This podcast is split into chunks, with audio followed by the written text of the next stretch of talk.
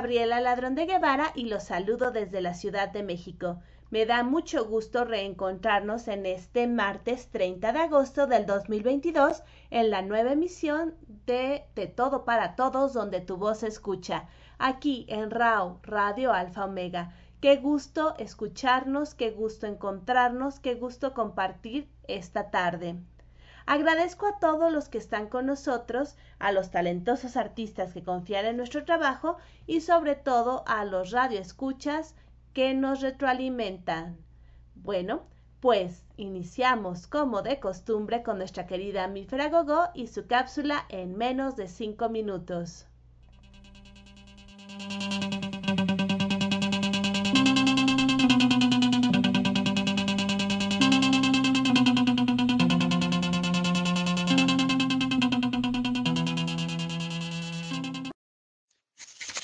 Hola, hola, bienvenidos a su cápsula en menos de cinco minutos. El día de hoy les voy a leer un texto titulado Una anécdota escolar. Y dice más o menos así. Era el primer día de clases y con él se iniciaba el nuevo año escolar. Nerviosos esperábamos al nuevo maestro, de quien se decían muchas cosas, que era muy enérgico, muy enojón. Ah, pero que enseñaba tan bien, muy bien. Claro, nosotros lo conocíamos, pero nunca había sido nuestro maestro. Él y el tercer año significaban nuestra ansiedad y preocupación, sobre todo porque nuestros amigos que pasaron a cuarto decían que nuestro grado era difícil, porque se enseñaba nada más cosas nuevas. No obstante esas advertencias, todo el grupo estaba muy contento ya de que nadie había reprobado. Éramos los mismos del año anterior.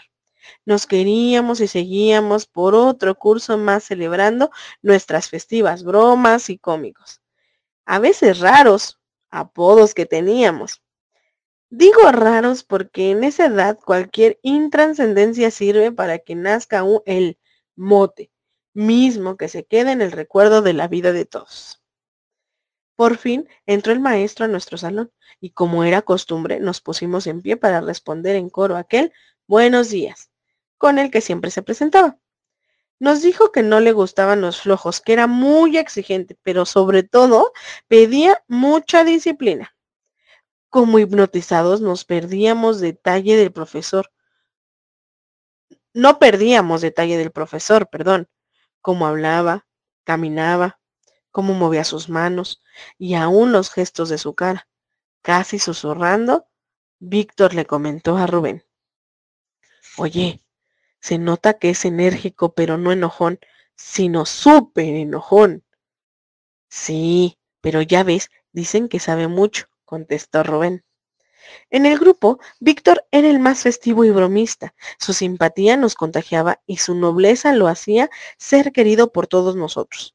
Siempre alegre y dicharero, buscaba participar en todas las actividades, no importaba de qué manera. Lo esencial era estar ahí, donde su locuacidad, hablaba como perico, pudiera manifestarse. Él se sentía feliz así, gustaba ser el centro de atracción, Quizá porque había quedado huérfano desde el primer año de vida, aunque esto le provocaba problemas o sus respuestas motivaran casi siempre la risa de todos. Así transcurrieron las primeras semanas de clase. El maestro con severidad revisaba la tarea o el ejercicio que afianzara el conocimiento, inclusive muchas veces el patio de juego a la hora del recreo, se quedó sin nuestra grata y alegre presencia. Todo porque andábamos de traviesos. Oye, Víctor, ahora has estado muy serio, dijo un compañero. Es que ya soy muy estudioso, respondió Víctor, casi con la ironía a flor de labios y luciendo una calva reluciente porque se había rapado. En el pizarrón había colocado unas ilustraciones del profesor y se disponía a dar su clase de ciencias naturales. Viendo a todo el grupo, preguntó. ¿Quién recuerda las partes de una flor? Todos quedamos callados, nos mirábamos unos a otros y no sabíamos la respuesta. Veíamos el techo como siempre pasa en esos casos, pensando en que tal vez ahí estaría el acierto, pero Víctor, a diferencia nuestra, levantaba insistentemente la mano en el fondo del salón. Hasta saltaba, buscando así la oportunidad de ser él quien respondiera a la pregunta. Dime, Víctor, expresó el maestro. ¿Qué preguntó, profesor? Pregunté cuáles son las partes de una flor, recalcó el maestro. Eso es muy fácil, compañeros, dijo todo ufano Víctor. Las partes de una flor son cabeza, tronco y extremidades. Y así dejaron, dejó anonadados a todo el grupo. Víctor, como todos nosotros, sabe que debemos de ser siempre atentos, siempre alegres y siempre dándole la razón al profesor. A veces, cuando tengamos dudas, es muy importante que lleguemos a preguntar, porque si nos quedamos con ellas, podemos seguir en la ignorancia. Y bueno, espero que les haya gustado y que recuerden que la felicidad es tan importante como nuestra salud mental y como aquella solidaridad que tenemos con los demás. Les mando un abrazo enorme a donde quiera que me escuchen y le agradezco a Gaby infinitamente por darnos un espacio en su programa para compartir un poco de mí. También aprovecho para invitarlos a escucharnos y vernos en diferentes actividades en todas nuestras redes de inclusión creativa.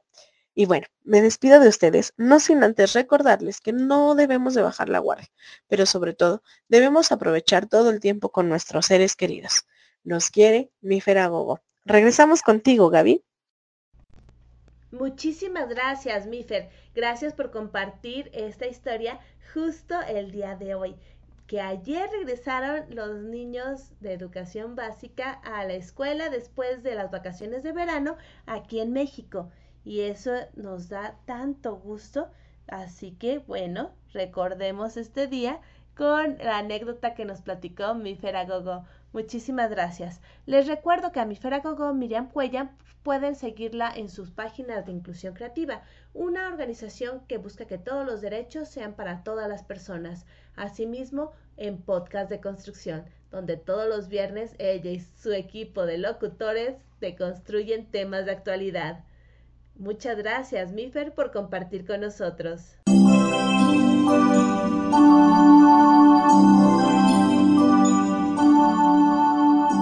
Continuamos en De Todo para Todos, donde tu voz se escucha. Aquí, en Radio Alfa Omega, con su anfitriona, Gabriela Ladrón de Guevara.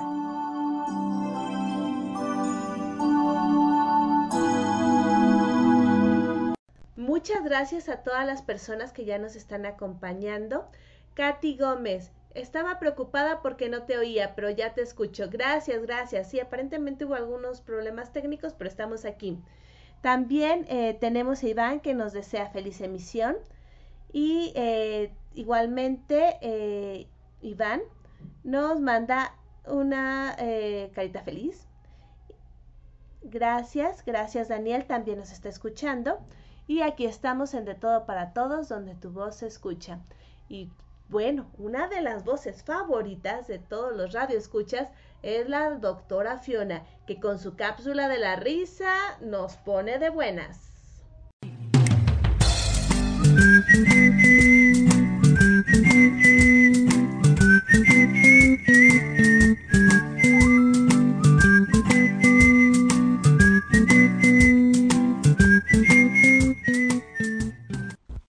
Hola, muy buena tarde. Les saluda la doctora de Reír para Vivir.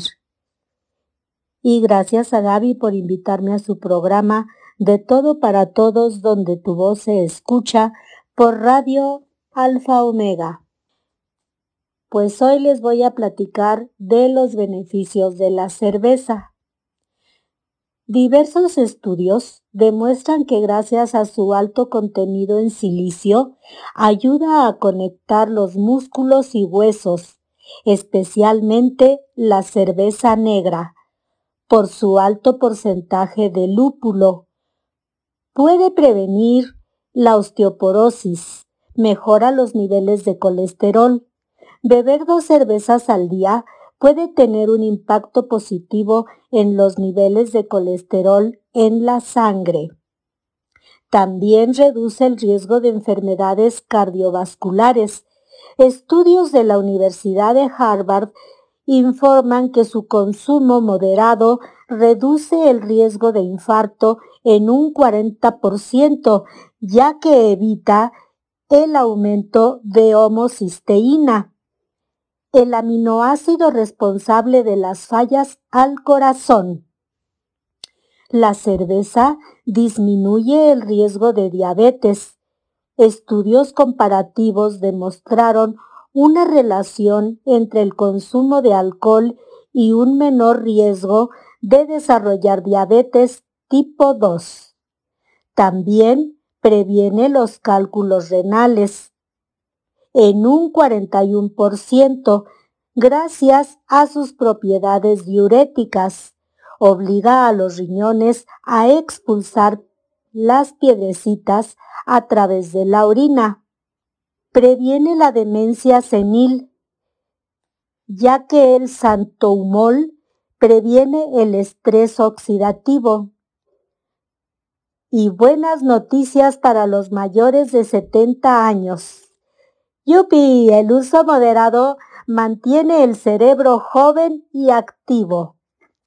Ah, y un último descubrimiento Dice que ayuda a combatir los tumores del cáncer de próstata. Aparte de sentirnos felices, nos ayuda a, estar más sanos. Así que salud, con moderación. Muchas gracias y hasta la próxima cápsula. Muchas gracias, doctora Fiona. Qué buenas noticias. Todas las propiedades de la cerveza Uy, y además quita el calor, quita la sed y es causa de grandes conversaciones. Así que los invito a tomar una cerveza. Cada quien vaya en este preciso momento tómese una cervecita para seguir escuchando de todo para todos donde tu voz se escucha. Así nos escuchamos con más ganas.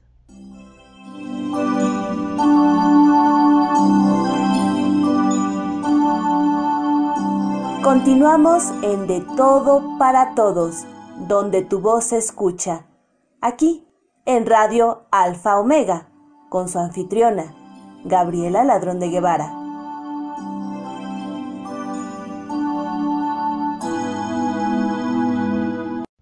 Y continuamos aquí en su programa favorito, La Vida Cotidiana. Tenemos saludos de Katy Gómez, dice saludos a todos los invitados, en especial a Mífera Gogó y a la doctora Fiona. Deben hacer una cápsula juntas, ya les he dicho varias veces. Sí es cierto, nos has dicho varias veces que una cápsula de Fiona y Mífer estaría genial. Vamos a proponérselos. También tenemos al doctor Guillermo Holguín que dice saludos a todos los radioescuchas. Gracias, padrino, gracias por comunicarte. Igualmente, Lucy Trejo nos dice saludos a todos. Gracias, gracias por estar con nosotros y por sintonizarnos el día de hoy. Continuando con saludos, tenemos a Nini que nos está deseando buenas tardes y dice también, gracias doctora Fiona por compartir. Iván, escuchándote, Gabriela Ladrón de Guevara, gracias Mifer. Muchísimas gracias a ustedes por acompañarnos y por estar escuchándonos el día de hoy.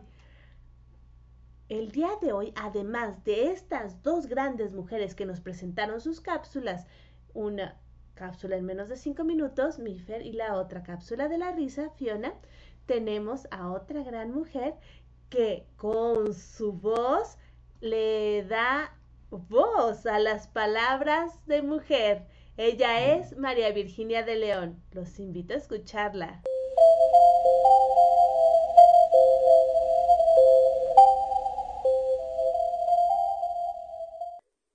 Me da mucho gusto saludarles desde la Ciudad de México. Soy María Virginia de León y les traigo palabras de mujer. Creo que todos hemos oído hablar de la lepra, una enfermedad mencionada en la Biblia y que ha afectado a muchos durante miles de años. Incluso condenó al ostracismo a los enfermos. Y aunque se sorprendan, sigue estando presente. Esta enfermedad afecta a los nervios periféricos y la piel. Ocasiona ceguera y deformaciones. Hoy conoceremos a Alice Ball, quien desarrolló un tratamiento para la lepra, que si bien no era una cura, sí fue un gran alivio para los enfermos de lepra y el único tratamiento efectivo hasta que se desarrollaron los primeros antibióticos para la enfermedad en los años de 1940. El 24 de julio de 1892, en Seattle, nació Alice Augusta Ball, en una familia de clase media. Su padre, James Presley, era editor de periódico y abogado, y su madre, Laura Ball, era fotógrafa. A principios de los años de 1900, Alice y su familia se mudaron a Hawái, donde ella fue al colegio. Pero pocos años después, tras la muerte de su padre, volvieron a Seattle. Estudió en la escuela secundaria Seattle High School, donde se graduó con distinciones en ciencias en 1910. Posteriormente ingresó en la Universidad de Washington para estudiar química. Obtuvo los títulos en química farmacéutica y ciencia de la farmacia. La joven estudiante destacó entre sus pares al publicar como coautora un artículo de 10 páginas en el prestigioso Journal de la American Chemical Association. Volvió becada a la Universidad de Hawái y ahí se convirtió en la primera mujer y en la primera afroamericana en obtener una maestría en química en 1915. Entonces, la Casa de Estudios de Hawái le ofreció un puesto de enseñanza e investigación y, con solo 23 años, se convirtió en la primera mujer instructora de química de la institución. Fue en ese momento cuando empezó por el trabajo por el que sería recordada muchos años después. Durante siglos, médicos chinos e indios habían estado aplicando aceite de chaumugra, una especie de árbol que crece en Asia, como principal tratamiento, pero con un éxito moderado para la lepra.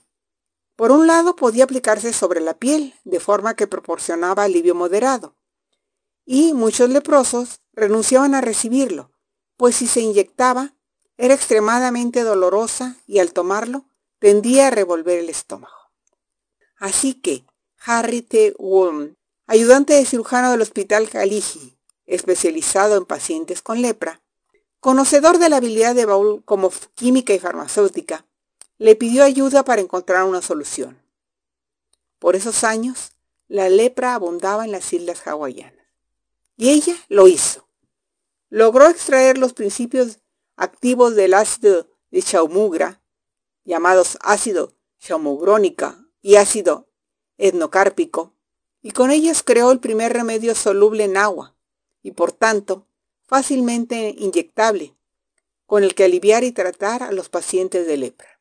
Así, la científica logró un método exitoso para aliviar los síntomas de la lepra, más tarde conocido como el método Boll, que se usó en miles de personas infectadas durante más de 30 años, hasta que se introdujeron los antibióticos de sulfona. Por la inhalación de gases tóxicos durante su trabajo, enfermó gravemente. Alice tuvo una vida muy breve. No pudo ver el impacto de su trabajo.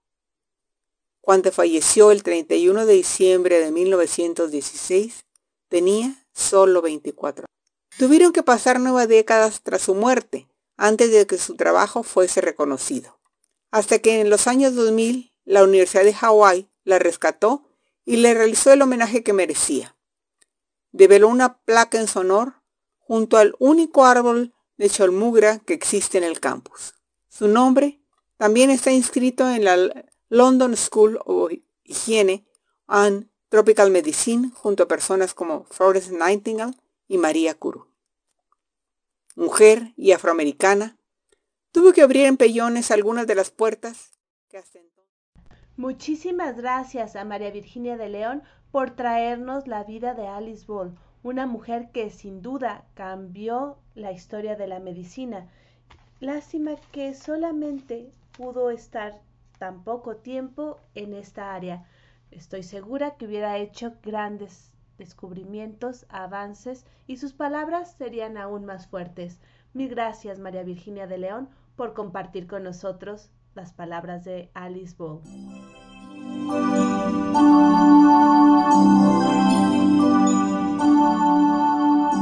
Continuamos en De Todo para Todos, donde tu voz se escucha. Aquí, en Radio Alfa Omega, con su anfitriona, Gabriela Ladrón de Guevara.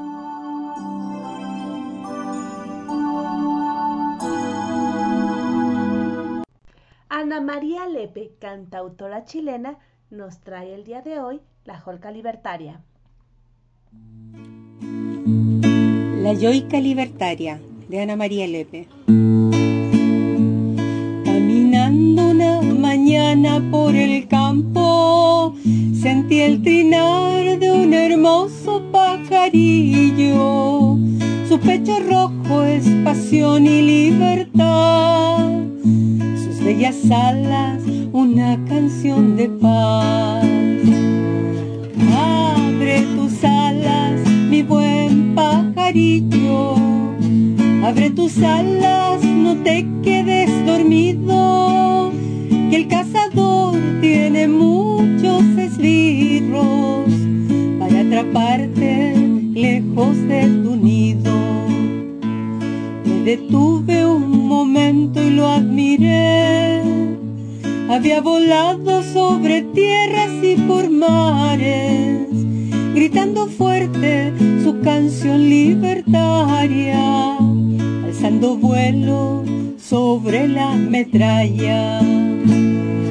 Abre tus alas, mi buen pajarillo, abre tus alas, no te quedes dormido, el cazador tiene muchos esbirros para atraparte lejos de tu nido. En este mundo lleno de mezquindad, aún quedan fuerzas en hermosos pajarillos, sacan la voz por todos los olvidados y por los que han tomado vuelo y se han marchado.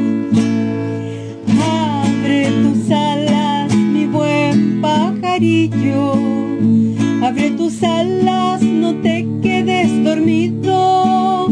Que el cazador tiene muchos esbirros para atraparte lejos de tu nido. Abre tus alas, mi buen pajarillo.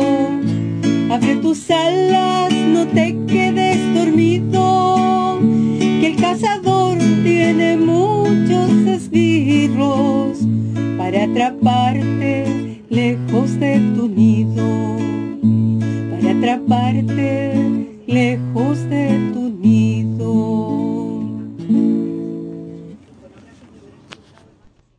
Muchas gracias a Ana María Lepe con la Joica Libertaria que nos ha acompañado el día de hoy. Ella es una cantautora chilena que en sus letras manifiesta no solamente el sentir de su pueblo, sino también exige y hace suyas las demandas del mismo.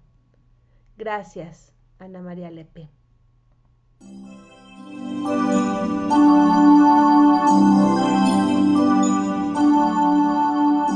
Continuamos en De Todo para Todos, donde tu voz se escucha.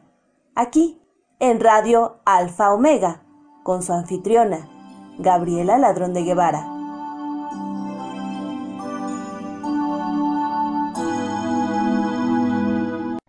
El día de hoy tenemos la bella voz de Elba Moncada.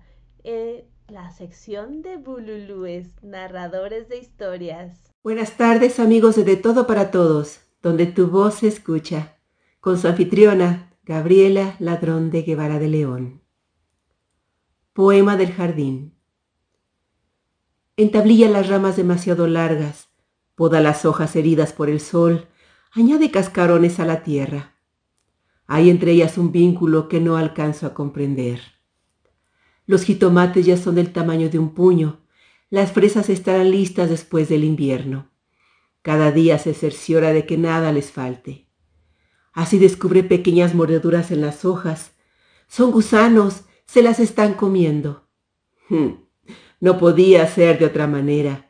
Siempre hay un pulso ajeno que busca destruir lo que amamos. Poema del Jardín, de Luis Eduardo García. Soy Elba Moncada, de Bululúes Narradores de Historias, para dejar volar la imaginación. Gracias, Rao. Radio Alfa Omega, por el espacio. Muchísimas gracias, Elba Moncada, por compartir con nosotros. Elba es parte de Bululúes Narradores de Historias y es, eh, ella es la dueña de una voz elegante que todos los viernes participa en las funciones virtuales de Bululúes, también en las funciones en la Casa de la Cultura de la Colonia Santa María la Ribera, en la Ciudad de México, para escuchar más de Elba Moncada, les recomiendo seguir la página Pululúes, Narradores de Historias. A continuación, los dejo con la música de Nacha Guevara con Para cuando me vaya.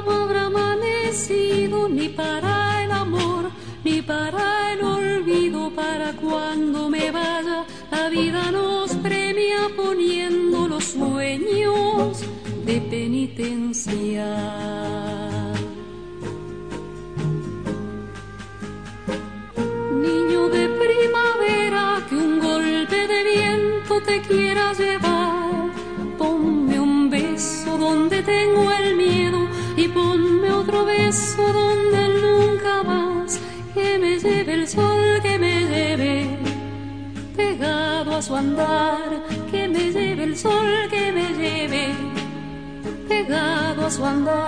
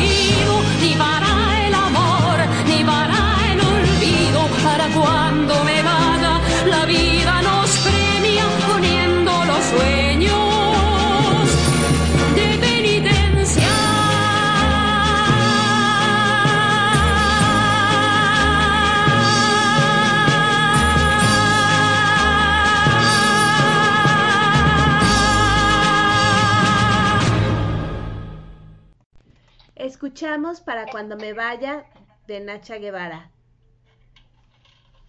Y continuamos aquí en De Todo para Todos, donde tu voz se escucha. El día de hoy con un invitado de lujo desde Guatemala. Él es Ivanoen Fajardo del colectivo Arrancacebollas. Bienvenido, qué gusto tenerte aquí. Hola Gabriela, buenas tardes. Buenas tardes. Por gracias por el espacio, gracias a, a, ti por el espacio y por la oportunidad y, y un saludo a toda la audiencia de, de tu programa. Eh, la verdad es que me alegra mucho, me, me emociona mucho poder conversar con, con, vos en esta ocasión y bueno, ir contando ahí un poquito de, de las muchas actividades que, que, estamos teniendo a través de la virtualidad y, y, bueno, de cómo también vamos a ir uniendo poco a poco algunas, algunas cuestiones ya para volver a, a, a reunirnos físicamente con las personas, ¿verdad? Exacto. Y bueno, eh, has estado muy activo durante el tiempo de pandemia, sigues muy activo en redes, pero primero que nada me gustaría que los radioescuchas te conocieran. ¿Quién es Ivanoe Fajardo? Eh, gracias. Eh, bueno, yo personalmente eh, soy gestor cultural, soy arqueólogo también de la ciudad de Guatemala. ahí muy bueno, hay vecinos de, de, México, soy de la ciudad de Guatemala, eh, y soy parte de una de un movimiento, de una organización promotora del arte que se llama Colectivo Arranca Cebollas. Esta um, organización, este movimiento cultural se fundó en el 2008, 2008 2009 puede ser eh, por ahí en esos años cuando estábamos con un grupo de, amigos y de amigas en la universidad eh, bueno teníamos allí eh, en común cuestiones de, las carreras de ciencias sociales algunos en antropología medicina periodismo y entonces también empezamos a notar que tenemos como en común alguna, alguna inclinación por algunos espacios de arte, ¿verdad? Y, y que creíamos que el arte, bueno, creemos que el arte es un espacio, es un medio de, de transformación, y, pero primero hay que tener participación, ¿verdad? Y hay que ir creando espacios para ello. Eh, así que nos, nos fuimos fundando más o menos como en el 2008, 2009 eh, basados en eso, ¿verdad? Primero en, la, en, el tema común que teníamos, eh, quienes lo integramos, quienes formamos parte del grupo, y, y bueno, luego, luego eh, también pensar en la posibilidad de, de crear este, est, estos espacios eh, para que hubiese participación popular, porque a través de, del arte, pues bueno, se puede tener una participación en, en diversas áreas, ¿verdad? política, social, eh, religiosa, económica, etcétera. Eh, y, pensábamos no en decirle a la gente como esto eh, es, es, así porque tampoco sabemos el camino exacto de las cosas. De hecho, nos hemos topado con, con muchas cosas en el camino que vemos que quizás no, no estaban tan eh, tan sencillas o tan elaboradas como pensábamos. Eh, y bueno. A, a, raíz de eso fue que se fue formando el colectivo. El colectivo, digamos en sí, eh, primero empezamos a crear algunos festivales de arte en el 2000 tantos que, que eran que fueron espacios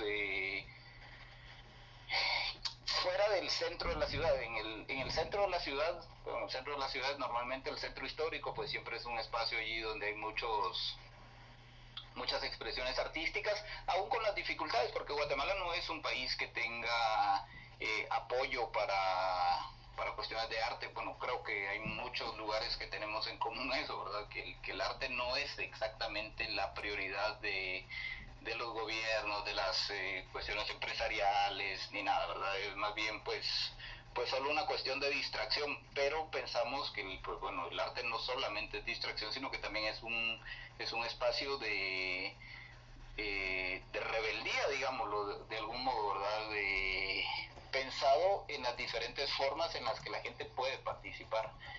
Eh, entonces empezamos a hacer festivales de arte en zonas descentralizadas del centro, que son, era, es, una ciudad, es una región que se llama Ciudad Satélite, que es una zona urbana, pero fuera del, del casco, digamos, del centro de la ciudad. Y, y, nos fuimos allí porque, bueno, conocíamos primero una persona que vivía allí y en una ocasión platicando nos decía como, bueno, decía como no, eh, no conozco a nada de lo que me están, de lo que me están hablando. Por aquí en la ciudad hay un, hay un músico muy popular en las, en el área central y, y, cuando lo mencionábamos decían, no, no lo conozco, Entonces decíamos cómo eh, estas zonas que son semiurbanas y están inclusive céntricas, eh, tienen tan limitado el acceso a, a las expresiones artísticas. Entonces, bueno, allí pues ya montamos un festival de arte con eh, escenarios musicales, eh, exposiciones de fotografía, de dibujo, eh, espacio abierto para participar en poesía, etcétera. Y a raíz de eso, pues bueno, ya fuimos bloqueando un poco y, y bueno, ya pasamos a hacer otro tipo de cuestiones, ¿verdad? A lo largo de estos, ¿cuántos años? Como 13 o 14 años, pues hemos hecho exposiciones de fotografía, eh, audiovisuales, un par de películas de cine independiente, eh, documentales, un montón de cosas. Eh, hemos ido aprendiendo muchas cosas y, luego muchas cosas se han ido dando por, por la misma circunstancia, como los proyectos virtuales, ¿verdad? Que se dieron a través de las circunstancias del momento. Exacto, y sí, es un, es un trabajo muy pesado, pero también con muchas satisfacciones y ustedes lo están llevando de una manera muy activa y a muchos lugares, porque ya son internacionales. Sí, exacto, sí. Eh, digamos, la, la pandemia nos limitó el poder tener eh, posibilidad de acercamientos así físicos, digamos, eh, porque pues obviamente se, se, limitó eso, pero nos abrió una puerta que no conocíamos, que era, eh, porque teníamos un Facebook, un YouTube, un canal de estos, pero no sabemos usarlo tampoco, no teníamos como mucho, bueno, no tenemos como mucho pero porque no tenemos mucho conocimiento de eso, pero a raíz de la pandemia, pues bueno, ya dijimos como vamos haciendo allí algunos eh, algunos contactos con algunas con algunas personas, ¿verdad? Entonces empezaron a surgir eh, algunos proyectos parecidos a los que en algún momento hicimos eh, físicamente y, y la virtualidad sí nos ha permitido tener contacto con gente en el extranjero que quizás, bueno, que sin, sin duda sin la pandemia no hubiésemos tenido quizás la, eh, el alcance de pensar en, en contactarnos con gente de, bueno, de Latinoamérica particularmente, eh, pero también en, en Europa eh, y por allí en, en Israel creo que es el país más lejano que por, por ahora que tenemos, pero, pero, pero bueno, así es que ha ido eh, dándose la situación, ¿verdad? Bueno, muy bien, eso está, eso, habla de su trabajo, eh, se está oyendo eh, que nos hace eco, no sé si pudieras ponernos con audífonos. Perdón, yo sí. Sí, pero a, mí me sale como eco, ya te oyes mejor. Ah, ah, bueno, ¿y ahí me escuchas bien? Sí, ya, ya, mucho mejor. Ah, bueno, eh, bueno, te comentaba que precisamente este trabajo del colectivo, eh, bueno, además de internacionalizarse, también le ha dado voz a otras personas, a otras, a otros eh, narradores, quizás, que no tuvieron posibilidades. Estoy pensando, por ejemplo, en los proyectos dirigidos a adultos mayores para contar su propia historia. Sí, exacto. Em, digamos, un poco la, la, visión que siempre hemos tenido, por eso insisto, bueno, aclaro, ¿verdad? bueno, si, si en algún momento se me escucha mal, me avisas para corregir. Em, pero, eh, digamos, la visión que siempre hemos tenido con algunas variantes, porque en, algunas, en algunos momentos nos hemos dado cuenta de algunos errores que, han, que hemos tenido, eh, en el desarrollo de ciertas cosas, pero creo que el, el, común siempre ha sido pensar que el arte es un medio de, de, expresión, que el arte es un medio de transformación y que la gente puede utilizar el arte en diferentes formas, ¿verdad?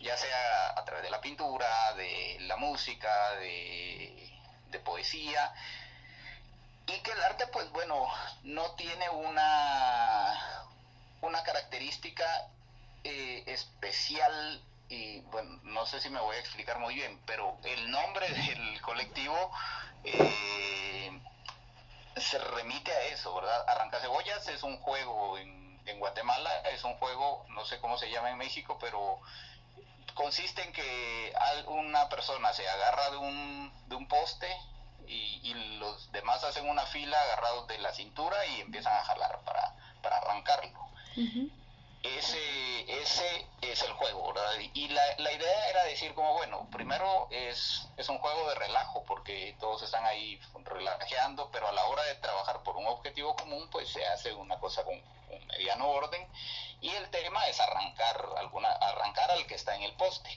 En nuestro caso, la analogía era arrancar los prejuicios de, de participación, porque normalmente la gente dice, por ejemplo, ah, pero pero no, yo no, no sé nada de poesía porque yo, qué sé yo, trabajo en un, eh, en un restaurante, ¿verdad? Entonces yo no, no soy poeta, ¿verdad? pero, pero sin embargo tiene, puede tener como mucha eh, sensibilidad, ¿verdad? Lo que sucede es de que como también nuestro, estamos condicionados a cierto perfil de, de la gente, ¿verdad? De, bueno, el artista tiene que ser eh, alguien en caites eh, con el pelo largo o si es mujer con la, con la falda larga como, como eh, despreocupados. Y, y, a veces también entonces se limita la participación de otras personas. Y en este caso por ejemplo a los adultos mayores también se les se les va limitando así como no bueno ya es viejito pero pero si nunca hizo nada de, de joven no lo va a hacer ahora de viejito y hay mucha gente que tiene una enorme eh, obviamente los adultos mayores tienen una enorme experiencia y, una sensibilidad muy grande, ¿verdad? Porque también el, proceso emocional de un adulto mayor va también eh, cambiando con el tiempo y, esas posibilidades de, aprovechar como todo ese potencial de, un, de un chiquillo o de un adulto mayor eh, es, es como necesario, ¿verdad? Entonces, pues bueno, sí, básicamente la función del colectivo ha sido eh, crear como espacios para la participación de las personas. Eh, tratamos no de, no limitar, digamos, ¿verdad? Puede ser, cada quien en el colectivo tiene una, eh, bueno, una ideología de repente es un poco común, pero cada quien puede ser que tenga ciertos gustos muy particulares, o, ciertas creencias muy particulares. Tratamos de no incluir nunca, eh, por ejemplo, temas políticos, eso eh, pues lo evitamos mucho, particularmente que sea partidario, ¿verdad? Así como, ay, por tal fulano, eso sí lo, lo eliminamos, pero... Eh, por ejemplo, cuestiones religiosas, y bueno, igual hay gente que dice, bueno, quiero utilizar el arte para cantarle a Dios, pues está bien, ¿verdad? Si usted lo quiere hacer, hágalo, ¿verdad? Puede venir un grupo de, de metaleros después y decir, bueno, ahora vamos a cantarle a, a yo que sé, a, eh, qué sé yo, a quién, a Lilith, a Lilith. Entonces, bueno, usted cántele a quien usted quiera. O sea, el espacio no lo limitamos a, a lo que nosotros creemos, sino que al, a que el espacio es para, para la participación eh, de, de las personas. Entonces, a través de este tipo de, cuestiones, por ejemplo, ahora nos dimos cuenta que el, uno, uno de los segmentos de la población que sufrió mucho el tema de la pandemia eran los adultos mayores por la incertidumbre, eh, por el estrés de las personas que normalmente están al cargo de los adultos mayores y todo. Eh, entonces, bueno, ya creamos, hemos creado de modo virtual eh, yo, no sé si me explico tanto porque yo hablo un montón y todo revuelto, pero de modo, de modo virtual empezamos haciendo un proyecto que se llamó eh, Hilando a Latinoamérica, que era un proyecto de poesía, o es un proyecto de poesía, eh, en el que las personas, en el que digamos eh, convocamos a poetas de toda Latinoamérica para que pudieran leer poesía propia y de algún referente de su país.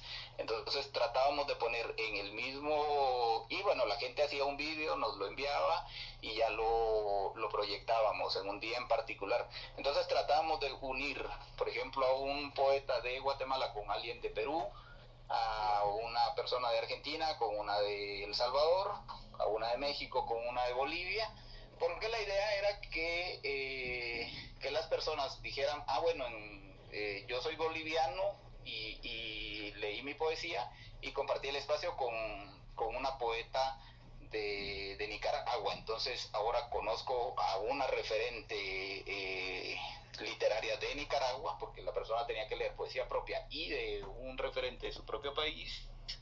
Entonces, ese fue el primer proyecto que hicimos, que se llamó Hilando a Latinoamérica.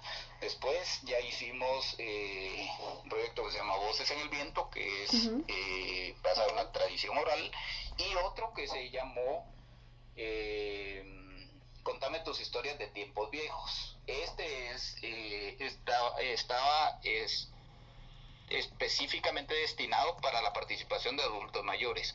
Entonces la idea era de que, de que un adulto mayor tiene tantas cosas que contar y que no necesariamente tendría que contar algo eh, que, tuviera un hilo, ¿verdad? Podría decir, mire, tiene 20 minutos, cuente la, historia que quiera. Y normalmente, por experiencia, eh, empiezan a contar una cosa y terminan contando otra, pero era como, bueno, no, no, no queremos limitar, lo que queremos es que el, que el adulto mayor se sienta en la, en la libertad de poder contar, eh, primero, de tener ese, eh, ese espacio para poder contar cosas, y segundo, porque también hay muchos elementos que, que sí son muy importantes que se van rescatando de, a, a, lo largo de la, de la experiencia de, de una persona mayor. Eh, entonces, ese proyecto que se llamó Contame tus historias de tiempos viejos estaba eh, destinado específicamente a personas eh, adultas mayores. Y también el otro proyecto que, que, tuvimos que se llama Voces en el Viento, el año pasado hicimos la primera versión, ahora eh, justamente estamos eh, por empezar alrededor del 15 de septiembre, vamos a, empezar con la con la segunda um, eh, versión de, de, de, Voces en el Viento. Y este es un proyecto ya de, de narración oral.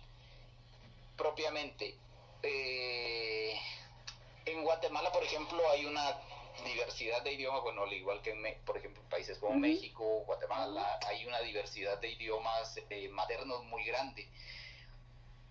Aquí la idea, en principio, era eh, era tratar de hacer una recopilación de tradiciones y leyendas de, eh, de Guatemala con narraciones en idiomas maternos. Obviamente eso implica muchísimos gastos porque hay que movilizarse a ciertos lugares y, bueno, dinero no tenemos, si algo no tenemos de dinero, entonces eso era un poco difícil.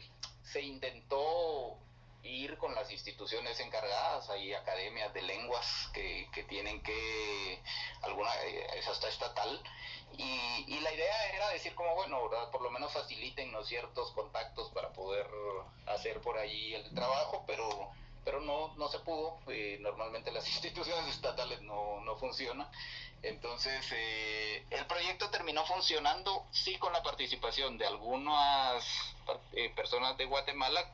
De hecho, hubieron creo que tres programas, tres capítulos con narraciones en idiomas locales, en idiomas maternos de Guatemala, pero también ya pues ahí incluimos eh, participación de, personas a lo largo de, de Latinoamérica, de Portugal, eh, de Italia, Israel y esto.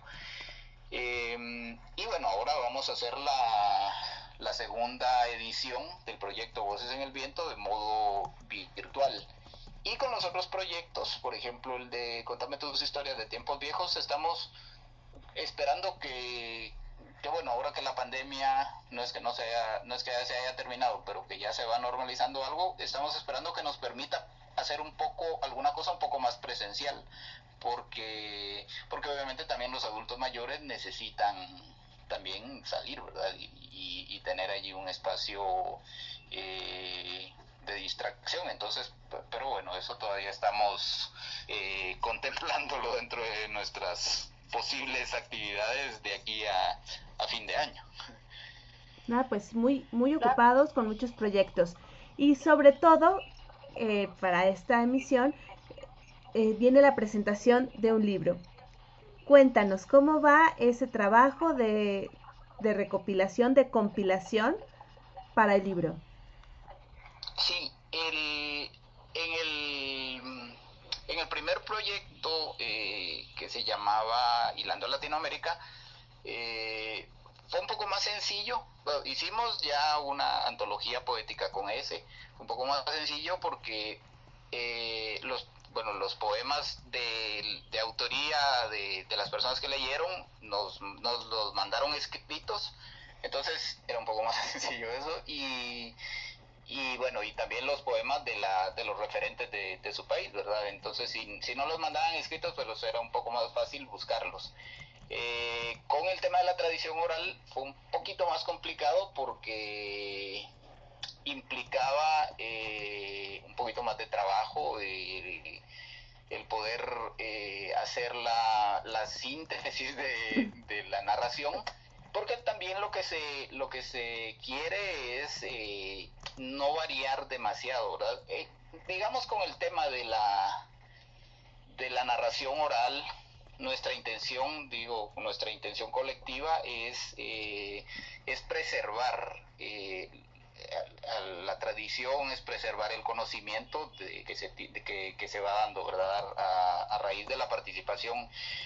Hay, obviamente, alguna alguna discrepancia en algún caso de qué, es más importante, si la preservación escrita o la preservación oral, porque obviamente cada una de las dos tiene sus, sus virtudes y sus carencias, eh, pero por lo mismo nosotros estamos pensando, digamos, en también aprovechar el hecho de que de que con la oralidad nosotros no estamos cambiando nada de lo que la gente dice, ¿verdad? O sea, estamos poniendo lo que lo que nosotros lo que nos están diciendo, simplemente estamos compartiendo eso. Porque hay una enorme cantidad de de conocimiento, de experiencia y de cuestiones que se que se van compartiendo. Hay muchísimas eh, leyendas que, se, que son comunes. Eh, por ejemplo, la Llorona, que tiene un origen mesoamericano, que hay una enorme similitud con, con la parte de México. Eh, luego ya, ya con el tema de la de la llegada de los españoles y de la colonia, ya se le van poniendo elementos elementos nuevos, digamos, y, sin embargo uno encuentra muchas similitudes. Eh, estaba hablando con un narrador peruano y él me contaba una leyenda muy parecida a, la de un santo en Guatemala, de un santo de la iglesia, no el, no el santo de la lucha, sino de un santo de la iglesia, y de un santo guatemalteco, bueno, español, pero en Guatemala, y, y para nosotros aquí era como, ah, bueno, San el hermano Pedro se llama, el hermano Pedro, eh, según la leyenda, hacía tal cosa.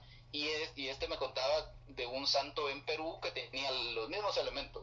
Lo único que cambiaba era que el de aquí era eh, un tipo de árbol y el otro era otro tipo de árbol. Entonces, por ejemplo, a raíz de eso uno puede ir determinando ciertos eh, ciertas cuestiones de, de conocimiento y de, y de forma de, de, control, digámoslo, en ese, en ese caso, porque digamos, obviamente los españoles a la hora de la, de la cuestión de la de la conquista, la colonia y esto, pues obviamente iban buscando elementos para, para el sometimiento, pero tampoco lo, lo, lo, estamos viendo así como una cuestión ya muy muy radical de, de pensamiento, de no, esto hay que quemarlo porque eh, vino a transformar algo, porque no, ¿verdad? Al final eh, hay una transformación social, hay una transformación cultural y, y bueno, el, el, papel creo que de, del arte es también eh, no, no olvidar y decir como aquí borremos esto, sino que decir como, bueno, aquí estamos por tal forma y, y, bueno, posiblemente las generaciones futuras van a ir entendiendo también cómo, cómo es el comportamiento social a raíz, a través de, de este tipo de, de manifestaciones y de cambios, eh, de cambios culturales. Entonces, volviendo al tema del, libro, eh, con el tema de, del libro, el, el, proyecto se llamó Voces en el Viento, bueno, el proyecto se llama Voces en el Viento, el valor de la narración oral, y, eh, y entonces hicimos la, la compilación de las narraciones. Hay muchísimas narraciones de, de, México, de México. Hay un colectivo en México que es de Puebla que se llama Habrá una vez. Son, eh, bueno, hacen también allí como alguna cuestión con, con niños, pero tienen un, una, un fundamento de, de, la narración desde el tema histórico. Son, son bastante buenos. Eh, Vicky E es la, con la que hemos contactado más y ese es un grupo muy, muy interesante, eh, con, con, vos, por ejemplo, que pudimos también compartir eh, ya el, el, proyecto anterior que este, y bueno, y vamos a compartir también ya muy pronto presencialmente.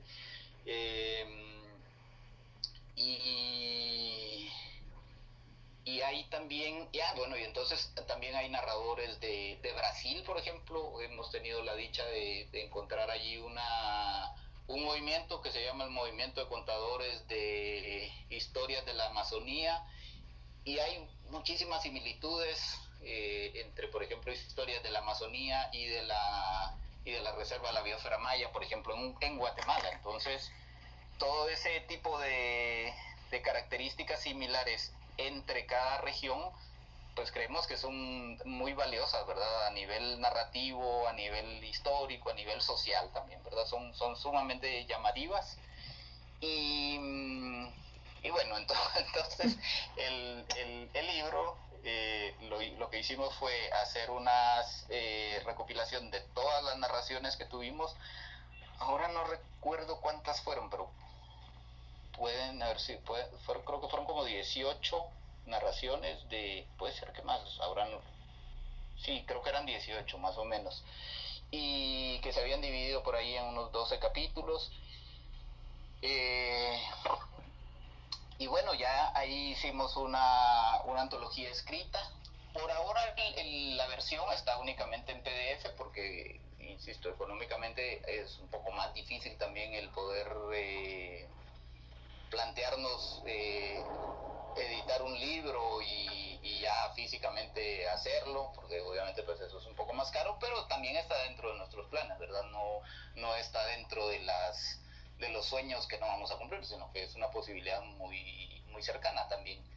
Eh, y digamos, eh, pues allí se le fue haciendo una ilustración como a cada una de las narraciones y, y, bueno, insisto, por ahora el, el, libro está en PDF de acceso público, eh, porque bueno, pues también la idea es que la, que la mayor cantidad de personas puedan eh, tener acceso a, a este tipo de, de, cuestiones, más allá de si, si algunas personas no les llama la atención, pues bueno, pero, pero sí hay, siempre hay un público que, que está interesado en este tipo de, de proyectos y, y, bueno, ¿verdad? El proyecto está allí ya finalizado el de, el de Voces en el Viento de la primera versión, ¿verdad? De, o sea, el, el proyecto en sí contó con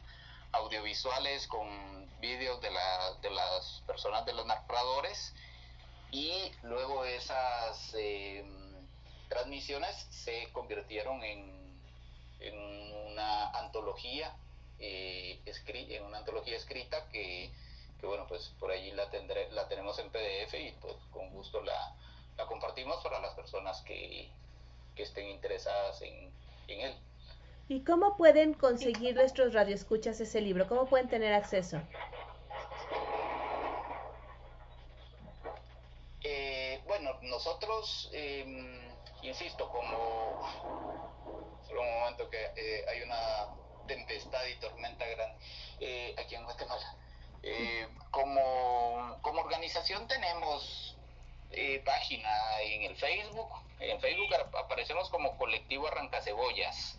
Todo eh, Arrancacebollas va, va junto. En Instagram y en YouTube también tenemos, bueno, en Instagram, en YouTube y en Twitter también, aunque el Twitter creo que no lo sabemos usar mucho, entonces posiblemente no lo revisamos casi. Pero las otras páginas sí, ¿verdad? YouTube, Instagram y Facebook allí, bueno, cualquier persona puede a, entrar a la página, de hecho, si pueden entrar, si le pueden dar eh, me gusta a la página, suscribirse, eso, eso está bien porque nos, nos permite un poco crecer y también nos permite eh, utilizar estos espacios de las redes virtuales para otro tipo de fines que, si me permitís en un momento cuento, eh, que no son económicos, pero... pero eh, pero bueno, cualquier persona puede entrar y, y fácilmente nos, nos, escribe y dice como, bueno, me interesa el proyecto, yo quiero que me, que me den una copia y, y, con, y con gusto, ¿verdad? Se la podemos mandar. Eh, también hay una página, pero esa es que ese es el problema, no sé cómo, no sé, no sé cómo se utiliza mucho esa página, eh, que es una página de fines académicos a donde subimos la, los, los las dos eh, antologías y, y, bueno ahí está subida pero ahora no sé cómo no sé cómo se llama la página. Pero entonces lo más fácil es que se puedan meter a la página del colectivo en el Facebook o en Instagram y enviar un mensaje eh, ahí público o un mensaje privado da igual y con gusto ahora respondemos y, ya le enviamos la copia y con la página de de Facebook decía, bueno, que si, que si las personas pueden suscribirse, darle me gusta y ese tipo de cosas. Eh, también los, eh, una vez por semana, eventualmente los miércoles y en algunos momentos los, los sábados, eh, estamos realizando entrevistas con artistas. Ese fue otro, otro de los, de los, eh, usos que le hemos dado a las redes que, que, quizás no le hubiésemos dado de no ser por la pandemia y entonces en este espacio pues eh, pues bueno si alguien eh, hemos contactado también con mucha gente eh, que de pronto en estas páginas ahora eh, grupos de escritores o grupos de músicos que aparecen páginas en Facebook, alguien pone, miren, estoy terminando una novela, si alguien quiere leerla y darme algún comentario. Entonces, nos gusta mucho eso porque nos permite conversar con gente que es muy apasionada por el arte, que está haciendo muchas cosas, que, que quizás no está buscando una notoriedad, o quizás sí, eso no lo podemos eh, saber, pero, pero que está compartiendo lo que está haciendo. Entonces, eh, pues por ahí hemos contactado también con mucha gente para hacer entrevistas eh, de modo virtual a través de la, de la página del Facebook. Y, y, en algún momento, en alguna ocasión, más de alguien nos ha escrito eh, para decirnos que sí le podemos hacer una entrevista, que, que sí podemos dar a conocer sus proyectos. Y entonces, pues bueno, ese espacio está destinado justamente como el que vos me estás permitiendo ahora, eh, dar a conocer todos los proyectos que uno tiene y la idea de dar a conocer los proyectos es pensar en, que la gente se vincule, ¿verdad? El colectivo como tal, insisto, cuando, cuando se formó, pensamos en el hecho de que obviamente hubiese alguien que organizara cosas, esa es nuestra función, pero que si la gente participando quiere vincularse y quiere eh, eh, desarrollar algo, pues lo puede hacer, ¿verdad? Y decir como, bueno, a mí me gustaría eh, traer aquí tal cosa y que ustedes la, la puedan proyectar, pues bueno, ¿verdad? Y obviamente por una cuestión de, de créditos también de, las personas, ¿verdad? Nosotros no, no, no presumimos con, con el sombrero ajeno, ¿verdad? Tratamos de, de, exponer el trabajo de las personas, pero decir que ese es, no, no es nuestro trabajo, ¿verdad? Que es el trabajo de, la, de otras personas. Así que, que, bueno, yo creo que, que no sé si me voy a explicar, pero ese es Sí, un poco sí. todo el, el, el, el camino que hemos recorrido, particularmente en modo virtual, ¿verdad? Que es en lo que, en lo que me he referido más. Bueno, pues hay algunos comentarios. Eh, Verónica Blanco nos dice muchos saludos a tu invitado, muy interesante su proyecto. Le deseo mucho éxito y que continúe por mucho tiempo más. Y también el doctor Guillermo Holguín nos dice, eh, muy interesante el invitado, felicidades de eh, parte de Guillermo Holguín, con muchos proyectos para la tercera edad. Felicidades. Sí, muchas gracias. Gracias a, las personas que están escribiendo y, y- e insisto, ¿verdad? Pueden eh, buscarnos en el Facebook como Colectivo Arranca Cebollas y, y, y vincularnos, ¿verdad? Eh, ahora la virtualidad, si algo nos ha permitido la virtualidad, es eh, reducir las distancias y crear proyectos, eh, proyectos en común. Y hemos encontrado muchos proyectos en común con muchísima gente en diferentes lados. El, tema de la tradición oral es, es un proyecto eh, que tiene mucho... em, mucho trabajo desarrollado en, en otros países, eh, México, Ecuador, Colombia tienen un trabajo de tradición oral muy, muy grande.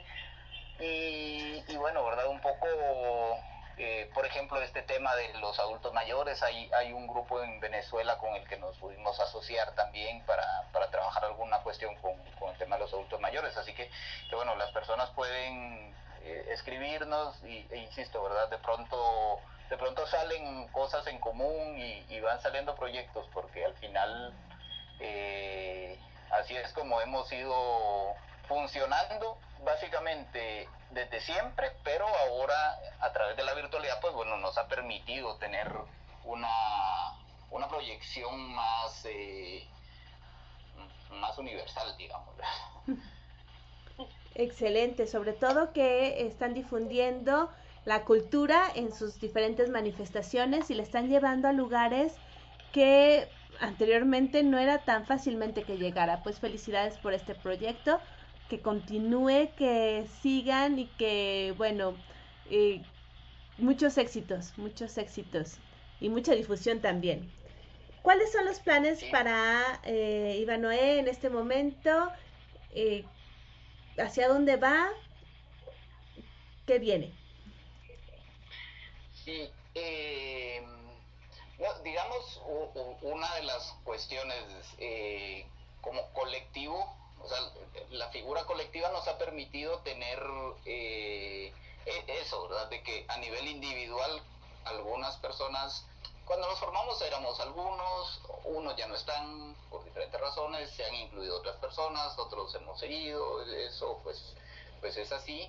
Eh, algunos no están, pero sí, apare sí, sí están, ¿verdad? O sea, no, no, no participan tanto por diferentes motivos. Al final, cuando nos formamos éramos medianamente jóvenes y con medianamente responsabilidades. Ahora, después de 12 años, ya, ya hay mucha gente que se, que se casó, que toma eh, otro tipo de responsabilidades.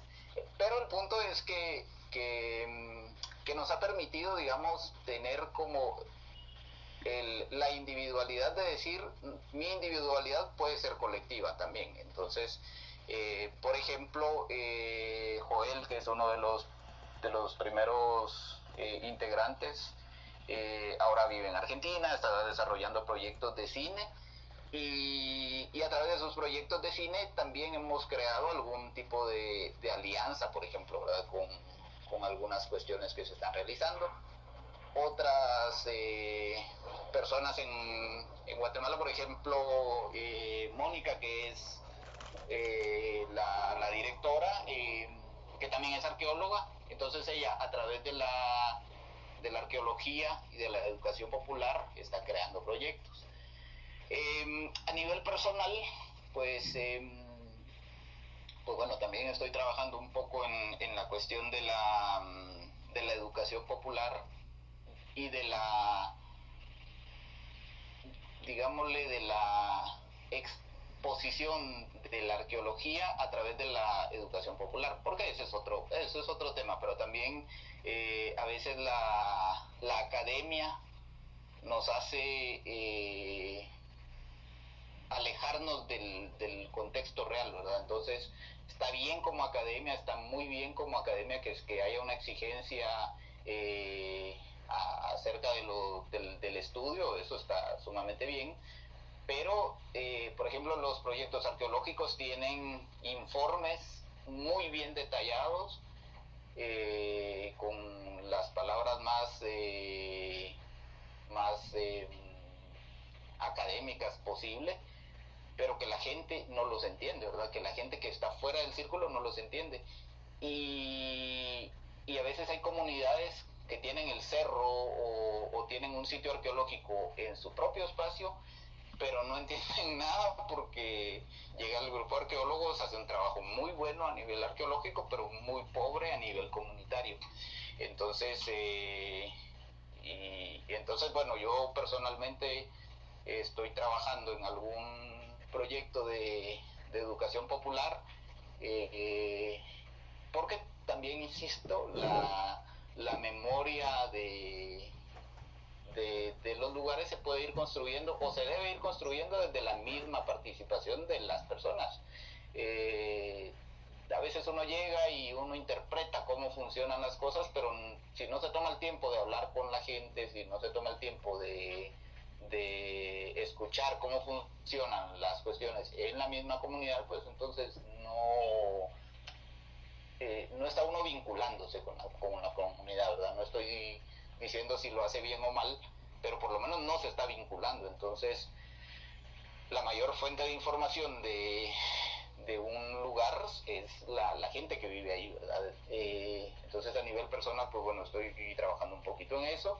Y todo va ligado, ¿verdad? Una cosa va validada con otra. El tema de la, de la tradición oral, quiero también... Eh, a veces yo explico un poco como que yo no funciono tanto como, como un narrador en sí, sino que como un recopilador de, de diferentes, de diferentes tradiciones, ¿verdad? Y, y, insisto, ¿verdad? No estoy apropiándome de nada, sino que simplemente estoy como eh, compartiendo lo que compartiendo los saberes de, de, otras personas, ¿verdad? Que, que de pronto no los han compartido porque no les han dado la oportunidad, porque no saben a dónde, o porque nadie les ha preguntado, ¿verdad? Entonces, eh, eh, bueno, pues bueno, eso es un poco el, el tema. Y, y, también a nivel urbano, eh, en la ciudad estamos, que eso sí es un poco más colectivo, desarrollando ahí algunos proyectos de construir la memoria del, del barrio, de la colonia, a través de la, del, por ejemplo, de fotografías, eh, insisto, hay muchos grupos en WhatsApp, digo en WhatsApp, en Facebook, de fotografías de antaño de tal lado, y hay, hay un montón de, de información bien valiosa, ¿verdad? De, gente que dice, ah, en esa, en esa calle ahora hay un, un banco, ¿verdad? Y ahí antes era eh, una, un terreno baldío a donde íbamos a jugar y bla, bla. Entonces empieza a crearse como toda una historia a través de una fotografía.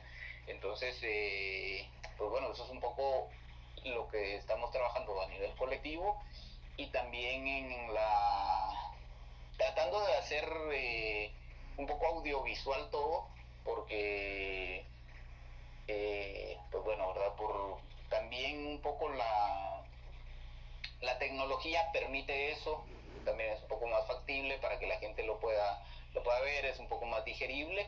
Eh, y, y, bueno, ¿verdad? esperamos que se, que se vaya a ir preservando un poco como todo ese tipo de, de historia que se genera desde, desde las mismas eh, colonias, a veces los espacios como muy pequeños y, y ahorita sí voy a contar, eh, si puedo, una, una, un trabajo que hicimos en una ocasión en un proyecto. Eh, aquí aquí en Guatemala el relleno sanitario se, le llama el relleno sanitario al vertedero de, basura. Eh, la, ciudad, la ciudad de Guatemala tiene un, un, alcalde eh, o una corporación municipal así que tiene como 40 años eterna. Y, y bueno, de repente tapa un hoyo por ahí y la gente le aplaude. Y, y bueno, gente empresarial y, bueno, ya sabes cómo funciona todo eso pero, pero los problemas reales, la falta de agua, el transporte colectivo, el tema de la basura, no, nunca los trataron y están en cero.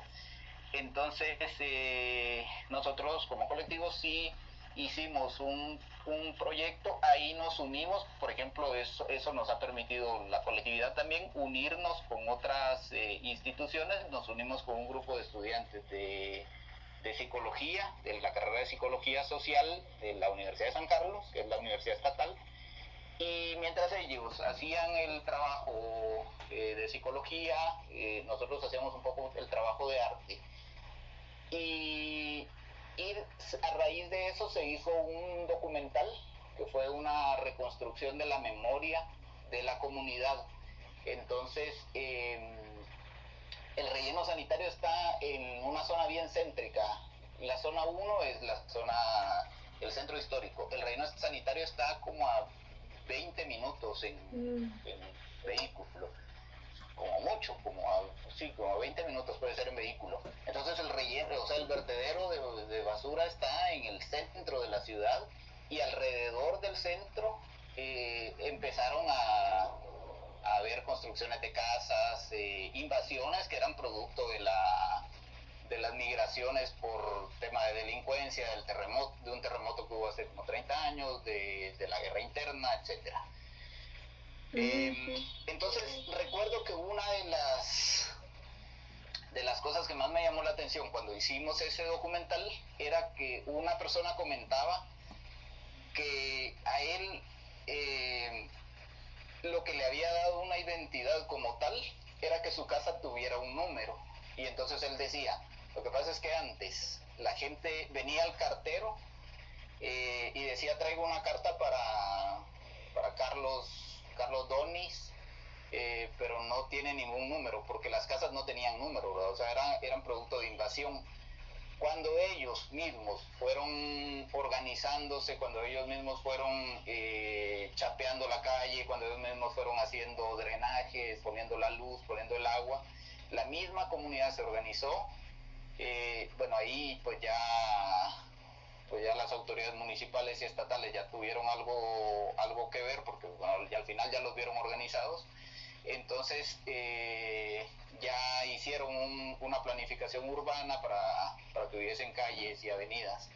Entonces, él decía, cuando, mi, a, cuando a mi casa ya le pusieron un número, ya decían, venimos a buscar a Don Donis a la cuarta avenida 12, 14, él decía, yo ya me sentí eh, plenamente identificado con el lugar. Decía, yo antes pensaba que era un un, un nómada que, que, solo estaba en un lugar durante un tiempo y que no sabía cuándo se iba a ir. Y que esa e, e, e, algo tan simple que uno puede decir como algo tan sencillo como que le pusieran el número, para él había sido muy significativo. Entonces, ese tipo de, de historias, ese tipo de luchas, posiblemente los niños no las, eh, los que ahora son niños y que viven ahí en el relleno sanitario, que ahora ven que hay casas, que hay avenidas, que hay, que hay todo eso, posiblemente no, no sabían o no la saben, no, sé, pero suponemos que no sabían toda la, la lucha que significó, por ejemplo, eh, organizarse en, en grupos para, para defender un tanque de agua, ¿verdad? Porque pues obviamente había ladrones y, y tenían que, que, preservar el tanque de agua.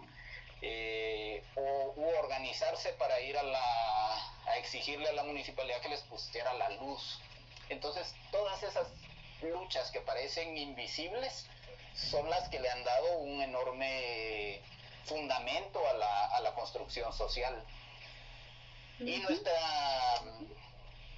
nuestra idea es ir haciendo eh, pequeñas, eh, pequeños trabajos en, comunidades pequeñas, en los barrios y las colonias, normalmente son, son espacios de, no tanta población, y, y, hacer, ir haciendo esa reconstrucción. Y ahí es donde el adulto, los adultos mayores tienen un papel muy importante, porque ellos son los que saben como muchísimas cosas de cómo estaba el lugar cuando ellos llegaron, etcétera.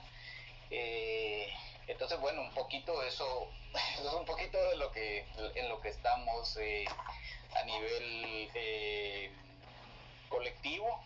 Y como insisto, ¿verdad? Cada cosa se va mezclando un poco con todo el trabajo eh, histórico, de la memoria y, cultural, ¿verdad? Porque tratamos de que el arte sea el, eje, ¿verdad? De donde todo gire y que a través del arte, eh, que puede ser la fotografía, el dibujo, eh, la poesía, etcétera, que a través de ese eje que es el arte, la gente puede irse vinculando en cada uno de estos espacios. Excelente, me parece un muy buen trabajo y que muestra que, que, bueno, que la comunidad tiene voz, que la comunidad organizada puede cambiar su realidad. Pues muchísimas gracias, Ivana, por compartir con nosotros estas, estas anécdotas, también por compartir el trabajo de Arranca Cebollas, tu trabajo también como rescate de, de la memoria, no solamente de la memoria oral, sino de la memoria comunitaria. Mil gracias por compartir con nosotros, mil gracias por habernos acompañado. Eh, ¿Algo que quisieras decir para despedirte de nuestros radioescuchas? Eh, no, primero agradecerte a, vos por el, por el espacio. Eh, espero, que me hayan entendido porque termino eh, hablando revuelto, pero, pero, pero no, agradecerte mucho el espacio, eh, agradecerte mucho también por, por la participación común que, que, hemos tenido, por, porque siempre has estado como anuente. A, por ejemplo, eh, de repente que alguien te escriba y, no sé estos ni quiénes son ni qué hacen, pero tener esa, eh, estar anuente a decir como, bueno, sí voy a participar porque me parece algo llamativo, así que eso lo agradecemos mucho, cada, cada respuesta positiva para nosotros es, es una, una pastilla de energía muy grande, ¿verdad? Porque, porque en un mundo donde estamos cada vez tan individualizados, eh, tener una respuesta positiva es, realmente enriquecedor. Así que en principio pues quiero agradecerte por, por ello. Y, bueno, pues agradecerte por el espacio aquí para poder eh, conversar y poder hablar. Eh, insisto, no sé si hablo coherentemente, pero por lo menos para hablarlo. Y y nada, y a, las personas que están, que han estado ahí en la transmisión, a quienes eh, saludaron por allí, pues un fuerte abrazo también y, e invitarles a que, a que si quieren pueden eh, vincularse con nosotros como organización, nos pueden escribir y nosotros estamos también como muy agradecidos de que de poder compartir, también de poder conocer eh, y, compartir con, México, porque es, es, hay muchísimas cosas en común entre Guatemala y México. Históricamente, desde, desde la parte mesoamericana tenemos una infinidad de cuestiones en común. Y, y, bueno, invitarles allí a que puedan escribirnos y vincularnos. Y si alguien dice como, bueno, no me quiero vincular con ellos, pero me parece, me llama la atención su proyecto y quiero hacerlo, pues eso, ¿verdad? Replicarlo eh, muchas ideas nosotros las hemos tomado de otros lados, porque tampoco, también las ideas, el mundo de las ideas fluye de ese modo. Y, bueno, ¿verdad? Si a alguien se le parece llamativo algo y lo quiere hacer, pues instarlos a, que, a que lo hagan, a que hagamos del arte un, un medio de transformación social, que es lo que siempre hemos buscado. Excelente, sobre todo nos quedamos con eso, con hacer del arte un medio de transformación social. Pues muchísimas gracias, seguimos en contacto y bueno, nos vemos muy pronto. Igual, un fuerte abrazo, Gabriela, y nos veremos muy pronto, efectivamente. Gracias. Muy bien. Muchas gracias. Tuvimos a Ivanoé Fajardo del colectivo Arranca Cebollas compartiéndonos parte de su trabajo en este colectivo y haciendo, recordándonos que el arte es parte de la transformación social. Muchísimas gracias. Y a continuación, ya que estamos casi terminando las vacaciones de verano, bueno, uno de los éxitos del verano, este de 1978, The Village People, YMCA.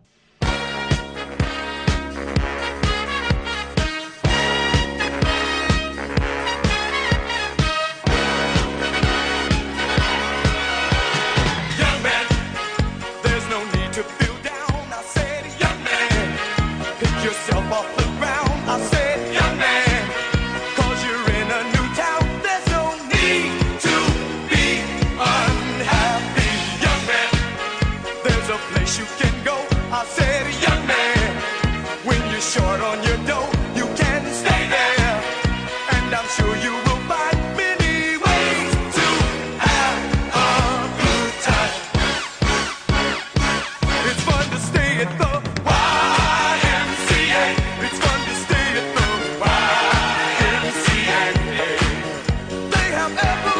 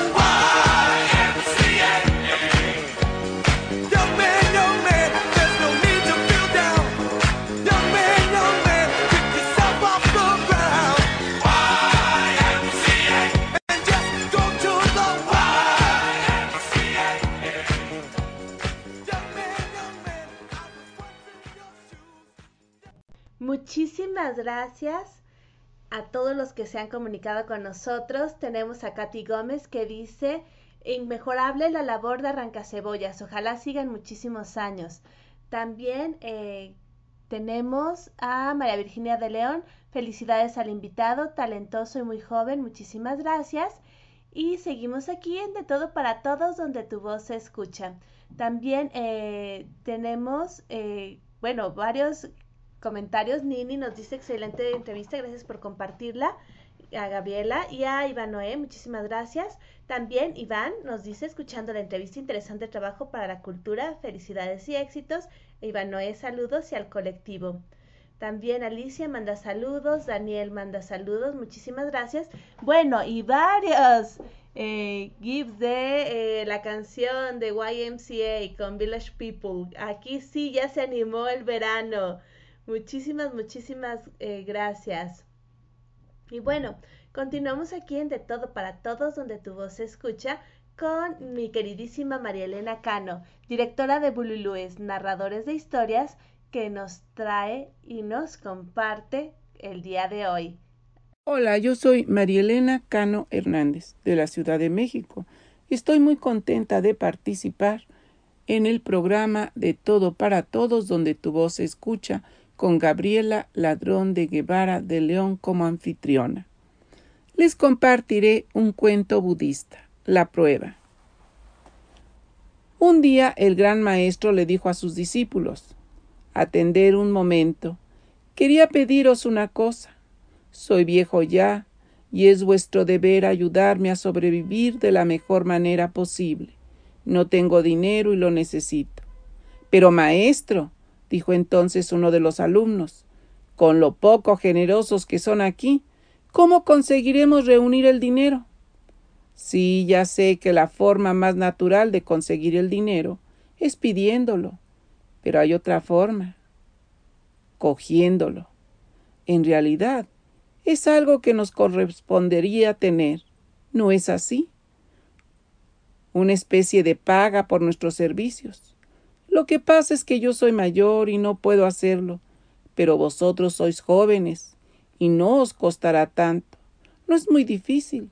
Solo tenéis que escoger a algún hombre rico y apropiaros de su bolsa en algún lugar en donde nadie os vea. Es sí, sin hacerle daño. Al principio todos se quedaron un tanto sorprendidos de que su maestro les pidiera robar, pero al cabo de un rato la mayoría de los discípulos estaba conforme con la petición. Claro, maestro, por ti haremos todo lo que haga falta. Iremos a por el dinero. Sin embargo, uno de los discípulos se mantenía en silencio. El maestro, al darse cuenta, preguntó Todos tus compañeros son muy valientes y han decidido ayudarme con el plan. Pero tú, sin embargo, tú no dices nada. ¿Por qué? Lo siento, maestro. Si no dije nada es porque veo el plan inviable. ¿Inviable? Sí, maestro. Tú mismo dijiste que escogiéramos un lugar en donde nadie nos viera. Pero no existe tal lugar. En cualquier lugar en donde yo esté, mi yo me verá robar. Preferiría mendigar que permitir que mi yo vea que hago algo con lo que no estoy de acuerdo. El maestro entonces sonrió y dijo muy contento. ¡Qué alegría! Me enorgullece comprobar que al menos uno de mis discípulos lo ha entendido todo. Muchísimas gracias, María Elena. Realmente un relato que nos deja reflexionando. María Elena Cano es la directora del grupo Bululúes, narradores de historias, que todos los viernes tienen función virtual en la página del mismo nombre. Además, los miércoles los tenemos aquí en RAO Radio Alfa Omega con Bululúes para dejar volar la imaginación. Les recomiendo seguir a Bululúes, narradores de historias, y a María Elena Cano, su directora. Ahí sabrán más de este talentoso grupo.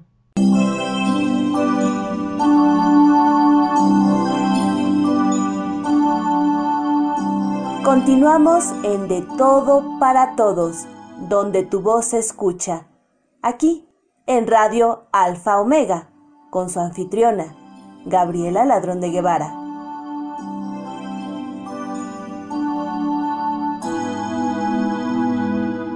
Y aquí, en De Todo para Todos, donde tu voz se escucha, nuestros queridos padrinos Elizabeth Martínez y Guillermo Holguín tienen un lugar especial. Así que iniciamos escuchando a Guillermo Holguín con su particular estilo narrativo. Buenas tardes.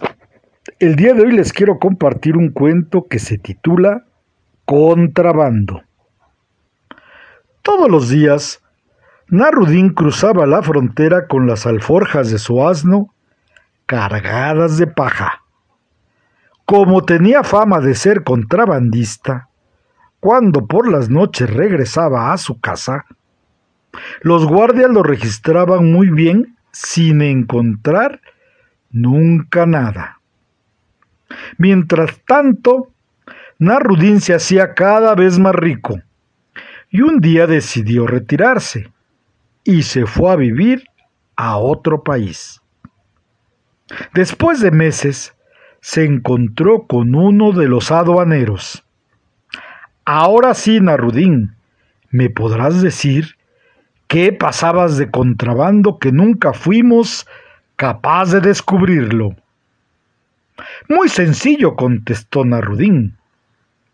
Fueron asnos. Excelente. Y sí, sin duda alguna, quedaron todos los oficiales de la aduana completamente sorprendidos. Muchísimas gracias, Guillermo. Gracias por compartir con nosotros la sabiduría de Nasruddin.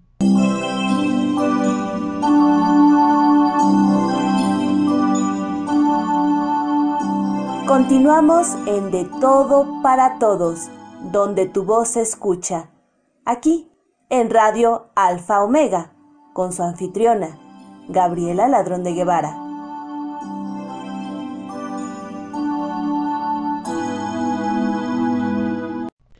Nuestra querida madrina Elizabeth Martínez y Mario Hernández nos traen algo de Julio Cortázar. Un saludo cordial desde la Ciudad de México. Somos Elizabeth Martínez y Mario Hernández. Del escritor argentino Julio Cortázar, Patio de tarde. A Toby le gusta ver pasar a la muchacha rubia por el patio. Levanta la cabeza y remueve un poco la cola pero después se queda muy quieto, siguiendo con los ojos la fina sombra que a su vez va siguiendo a la muchacha por las baldosas del patio. En la habitación hace fresco y Toby detesta el sol de la siesta. Ni siquiera gusta que la gente ande levantada a esa hora. Y la única excepción es la muchacha rubia. Para Toby, la muchacha rubia puede hacer lo que se le antoje. Remueve otra vez la cola, satisfecho de haberla visto, y suspira. Es simplemente feliz. La muchacha ha pasado por el patio. Él la ha visto un instante. Ha seguido con sus grandes ojos avellana la sombra de las baldosas. Tal vez la muchacha rubia vuelva a pasar. Toby suspira de nuevo. Sacude un momento la cabeza como para espantar una mosca. Mete el pincel en el tarro y sigue aplicando la cola a la madera terciada. Muchísimas gracias Elizabeth Martínez y Mario Hernández por compartir este piso de tarde. Muchísimas gracias.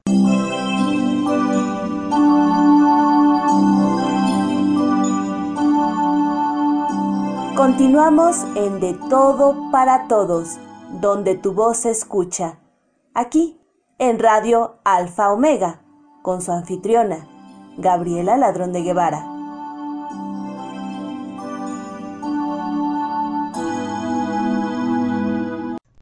Y en nuestra sección internacional tenemos a Héctor Méndez de Cuba. Hola, los saludo desde Cuba. Mi nombre es Héctor Méndez y con gusto comparto con ustedes un cuento de tradición popular que espero les guste.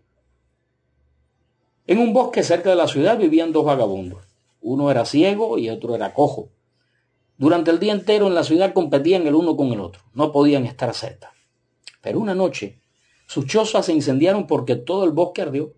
El ciego podía escapar, pero no podía ver dónde correr. O sea, no podía ver hacia dónde eh, todavía se había extendido el fuego. El cojo podía ver que aún existía la posibilidad de escapar, pero no podía salir de allí corriendo. El fuego era demasiado rápido, salvaje.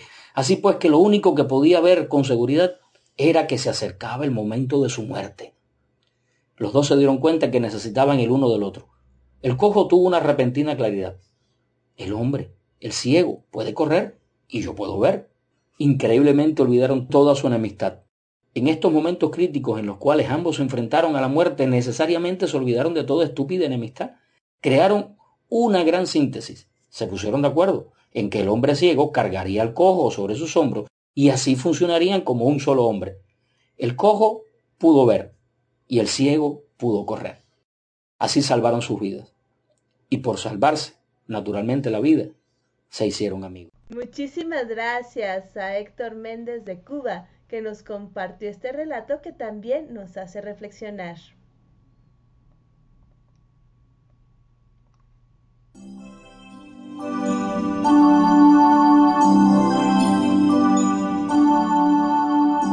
Continuamos en De Todo para Todos, donde tu voz se escucha. Aquí, en Radio Alfa Omega, con su anfitriona, Gabriela Ladrón de Guevara.